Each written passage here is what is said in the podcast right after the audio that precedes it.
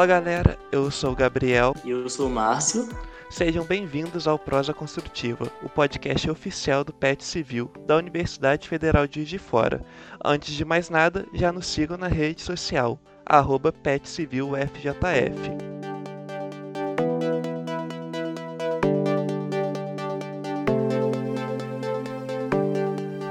Bom, o nosso tema de hoje trata um pouco sobre como a engenharia atua no descarte e tratamento de todo o lixo que geramos. Para conversar sobre isso, convidamos novamente a nossa doutora e professora Júlia Rigg, que é doutora em Geotecnia Ambiental, com ênfase em tratamento de resíduos. Olá, Júlia! É um prazer contar com você novamente no Prosa Construtiva. Ficamos muito felizes em você ter aceitado o nosso convite. Oi, gente, olá a todos. Obrigada a vocês pelo convite. É sempre um prazer falar aqui dessa área que eu gosto tanto, né? Então podem me chamar sempre que eu vou estar sempre à disposição. Muito obrigado, Júlia. É, de acordo com a Associação de Dados de Empresas de Limpeza Pública em Resíduos Especiais, o Brasil produz cerca de 79 milhões de toneladas de resíduos sólidos por ano. Todo esse lixo precisa ir a algum lugar e ser devidamente tratado, certo? É aqui que entra a engenharia civil fundamental no processo de construção dos aterros sanitários e no tratamento correto dos resíduos. Então, Júlia, a primeira pergunta que a gente queria te perguntar é, é o que é o lixo? Porque eu já li sobre isso que não é tão muito certo usar esse termo. Eu queria saber de você, o que é lixo e ainda é certo usar esse termo lixo? Olha, a gente ainda usa né, o termo lixo para falar desses materiais que a gente gera. Só que se a gente for olhar, por exemplo, no dicionário, é, o lixo é um material que não tem valor, não tem utilidade. Né? Então, isso acaba gerando uma confusão, porque muitas das coisas que a gente gera dos nossos resíduos, eles ainda têm valor. Né? A gente conseguiria ver oportunidades em cima desses resíduos. Né? E a gente acaba aterrando esses resíduos, tratando como se fosse lixo, ou seja, como se fosse algo que não desse para a gente reutilizar, para a gente reciclar, para a gente reaproveitar. Né? Então, aí que estaria talvez esse erro. Né? A gente não deveria estar chamando de lixo por isso porque a gente tem sim oportunidades nesses resíduos, né? Então aí que entra essa confusão aí do termo. Bom, e sobre o direcionamento desses resíduos? Muito se fala sobre lixão, aterro sanitário e muita gente não sabe a diferença entre eles. Você poderia nos explicar as principais diferenças? Sim, na verdade, o lixão, é, ou o aterro controlado, que a gente também tem esse termo, seria uma área de descarte regular, né? Seria uma área em que a gente deposita esse resíduo é, sem nenhum tipo de preocupação ambiental. A gente não, não protege o solo, a gente não faz uma drenagem, a gente não cobre esse material.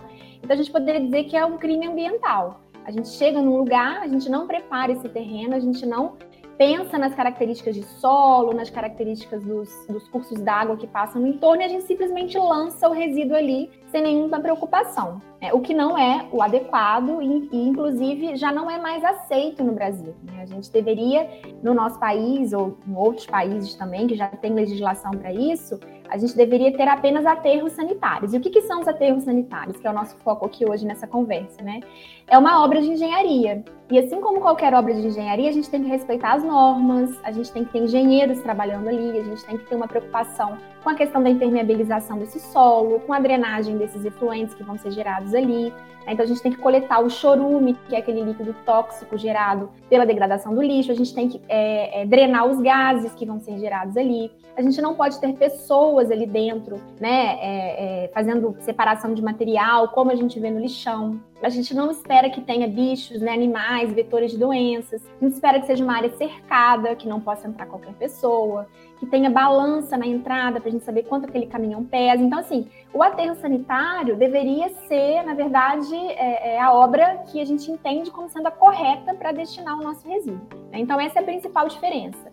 O lixão, a gente não tem engenheiro, a gente não tem projeto, a gente não tem nada né, garantindo a segurança dessa obra. E o aterro sanitário, sim, a gente tem uma norma, várias normas, a gente tem engenheiros, projeto, monitoramento, e aí que entra também a nossa profissão né, nisso aí, para tentar garantir a segurança e o menor impacto possível ao meio ambiente. É, você sabe dizer também se existe algum tipo de fiscalização sobre esses lixões para a gente diminuir a quantidade deles ou não tem muita fiscalização sobre isso? Assim, é, as coisas melhoraram um pouco nos últimos 10 anos. A gente tem aí uma política nacional de resíduos sólidos que foi aprovada em 2010, que é uma lei é a Lei 12.305 de 2010, uma lei que tramitou por décadas no Congresso e foi aprovada, e nessa lei fica bem claro que a gente pode, a gente deve ter apenas aterros sanitários. Né? Então já é um avanço a gente ter uma legislação que vai reger aí essa obra. É, e aí os municípios, então, eles não podem mais ter lixões.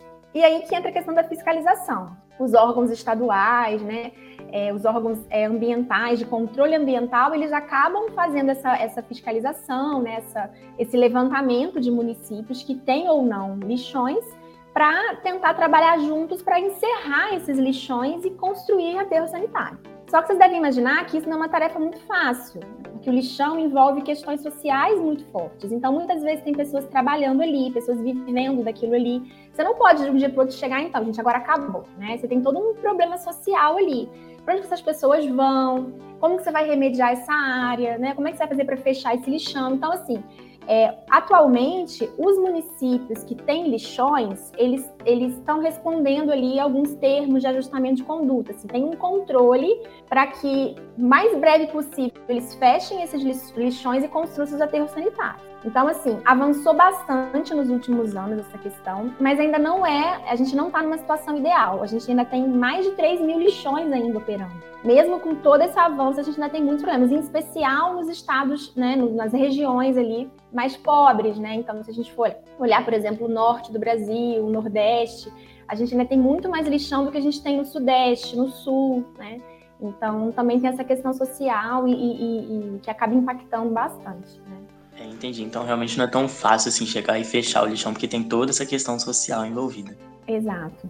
Então, antes da gente partir para a engenharia civil em si, é, a gente queria saber se em algum momento os aterros sanitários causam algum impacto negativo, como até poluição do ar, o mau cheiro, e, e se sim, como eles podem ser evitados.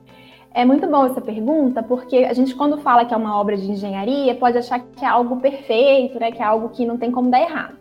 E na verdade não é bem assim. Eu sempre falo bastante isso, até na minha disciplina na, na, na UFJF, que é a Geotecnia de Aterros Sanitários, eu falo muito sobre isso, que o aterro sanitário deveria ser tratado como a última etapa é, do processo né, da gestão de resíduos sólidos. Por quê?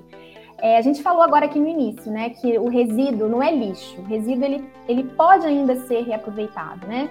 Então, seria muito mais interessante, Márcia, se a gente tivesse é, uma preocupação com esse resíduo antes dele chegar ao aterro. Então, a gente poderia tratar esse resíduo antes, poderia recuperar, reaproveitar, reciclar, para que só chegasse no aterro sanitário o que a gente chama de rejeito, que é aquilo que realmente não tem mais serventia, que é diferente o resíduo do rejeito.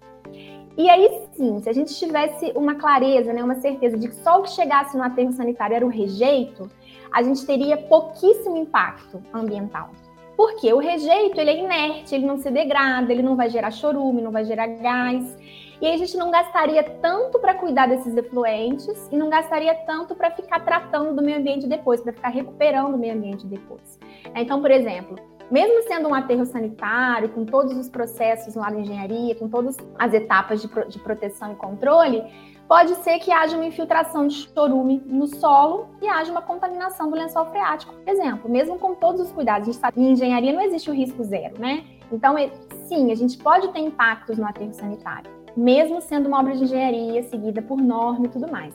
Então, o mais interessante seria a gente conseguir é, aproveitar o máximo possível dos resíduos antes da chegada no aterro, e aí a gente poderia ter uma é, é, uma segurança maior de saber que o que chega no aterro é um material, é um rejeito que vai causar pouca ou nenhuma degradação no solo, né, poluição de águas e nada disso. Enquanto a gente continuar gerando esse resíduo todo, sem se preocupar com as etapas anteriores do aterro, reciclagem, compostagem e outros, e jogar isso tudo no aterro sanitário, é muita pressão que a gente faz ali naquele terreno, naquele solo. Então, assim, a gente vai ter sim, né, que, que correr esse risco é, de acontecer algum problema. Agora, é claro, a chance é infinitamente menor do que no lixão. Né? A gente precisa entender que a obra de engenharia é muito, né? A gente precisa ter sanitários, óbvio. Mas seria importante fazer essa reflexão, sabe? De que o aterro realmente, como diz a Política Nacional de Resíduos, deveria receber apenas o rejeito e não um resíduo que pode ainda ser reaproveitado.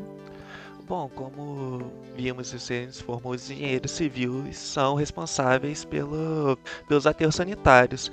Além de minimizar os danos causados é, sobre o meio ambiente, tem alguma outra área, algum outro aspecto na qual os engenheiros trabalham nos aterros? que você poderia nos informar? Sim, é, o aterro sanitário ele é uma obra de engenharia que envolve, na verdade, uma série de profissionais, né? A gente poderia dizer que é uma obra multidisciplinar. É, cada um tem o seu papel. E a gente falando aqui do engenheiro civil tem um papel fundamental, porque a obra de, de aterro sanitário é uma obra em que a gente vai colocando lixo sobre lixo, né, em cima de lixo. Então, assim, a gente vai gerando é, células de resíduo de alturas, às vezes, de 10, 20, 40, até 100 metros de altura, né, de que chega ali uma célula é, no final da vida útil do aterro. E pensa, a gente precisa ter uma segurança em relação ao comportamento geomecânico desse aterro. Né? É, o lixo é um material altamente compressível, ou seja, ele, ele facilmente ele pode sofrer recalques, né? ele pode é, é, diminuir mesmo as suas alturas, porque conforme vai degradando e vai gerando efluente, ele vai tendo esses abatimentos ali no corpo do aterro. Então, o engenheiro civil ele tem é, capacidade de analisar a estabilidade desses maciços. Né? O que, que, seria isso? A gente dizer se está instável, se não está instável, se tem o risco de romper, se não tem risco de romper. Então, é, tem um papel fundamental, é, além dessa questão que o Gabriel comentou, né, de evitar impactos, de fazer um projeto adequado, mas em especial de avaliar esse comportamento. E por isso que a gente estuda aí mecânica do solo, geotecnia, resistência dos materiais, né? A gente é, calcula é, análise de estabilidade, é, a gente calcula os fatores de segurança desse aterro, então a gente faz análise de estabilidade é imprescindível que a gente conheça os parâmetros de resistência desse material, que é algo que a gente estuda lá em Mecânica dos Solos 2, né? A gente faz uma série de ensaios com esse resíduo. Então, essa noção desse comportamento, de analisar esse comportamento do material, é algo é, que o engenheiro civil ele tem plena capacidade de fazer. Né? Então, eu acho que eu citaria aí, a princípio, essa, esse ponto, né, que é a gente verificar o comportamento estrutural mesmo, né, geomecânico desse aterro. Você chegou a falar que, que tem vários profissionais envolvidos né, na, na, na, construção de um aterro. Como é que funciona essa comunicação entre os profissionais? É, então, é uma obra que demanda mesmo é, um conhecimento muito amplo. Então, assim, a gente tem as etapas para a gente ir seguindo desse aterro. Né? Então, por exemplo, para a escolha da área desse aterro, onde você vai construir um aterro sanitário? Primeiro ponto, a gente tem normas que elencam lá critérios. Então, por exemplo, você não pode ou você não deveria construir um aterro a menos de 200 metros de um curso d'água. É, tem questões também relativas à profundidade de lençol freático, permeabilidade do solo, é, vegetação local. Então a gente analisa né, se tem alguma espécie ali, animal, que poderia estar em extinção, algo do tipo. Então, é, um exemplo dessa multidisciplinaridade já se dá logo na escolha da área do aterro. Então, seria muito importante é, ter ali biólogo, geógrafo, muitas vezes até um assistente social, algo, alguém que possa junto pensar né, nos critérios para escolher essa área. Então, existem metodologias hoje já né, para ajudar a definir, colocando pesos para cada critério.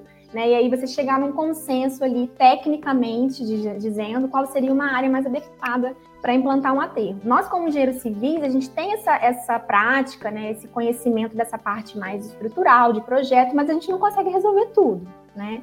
Então, é importante o engenheiro ambiental também próximo, porque essa questão de análise dos efluentes, então como é que está o seu chorume, como é que está o seu gás, eu posso pegar esse chorume gerado no aterro e lançar diretamente no curso d'água ou eu tenho que tratar esse chorume antes para chegar nos padrões que a resolução CONAMA coloca?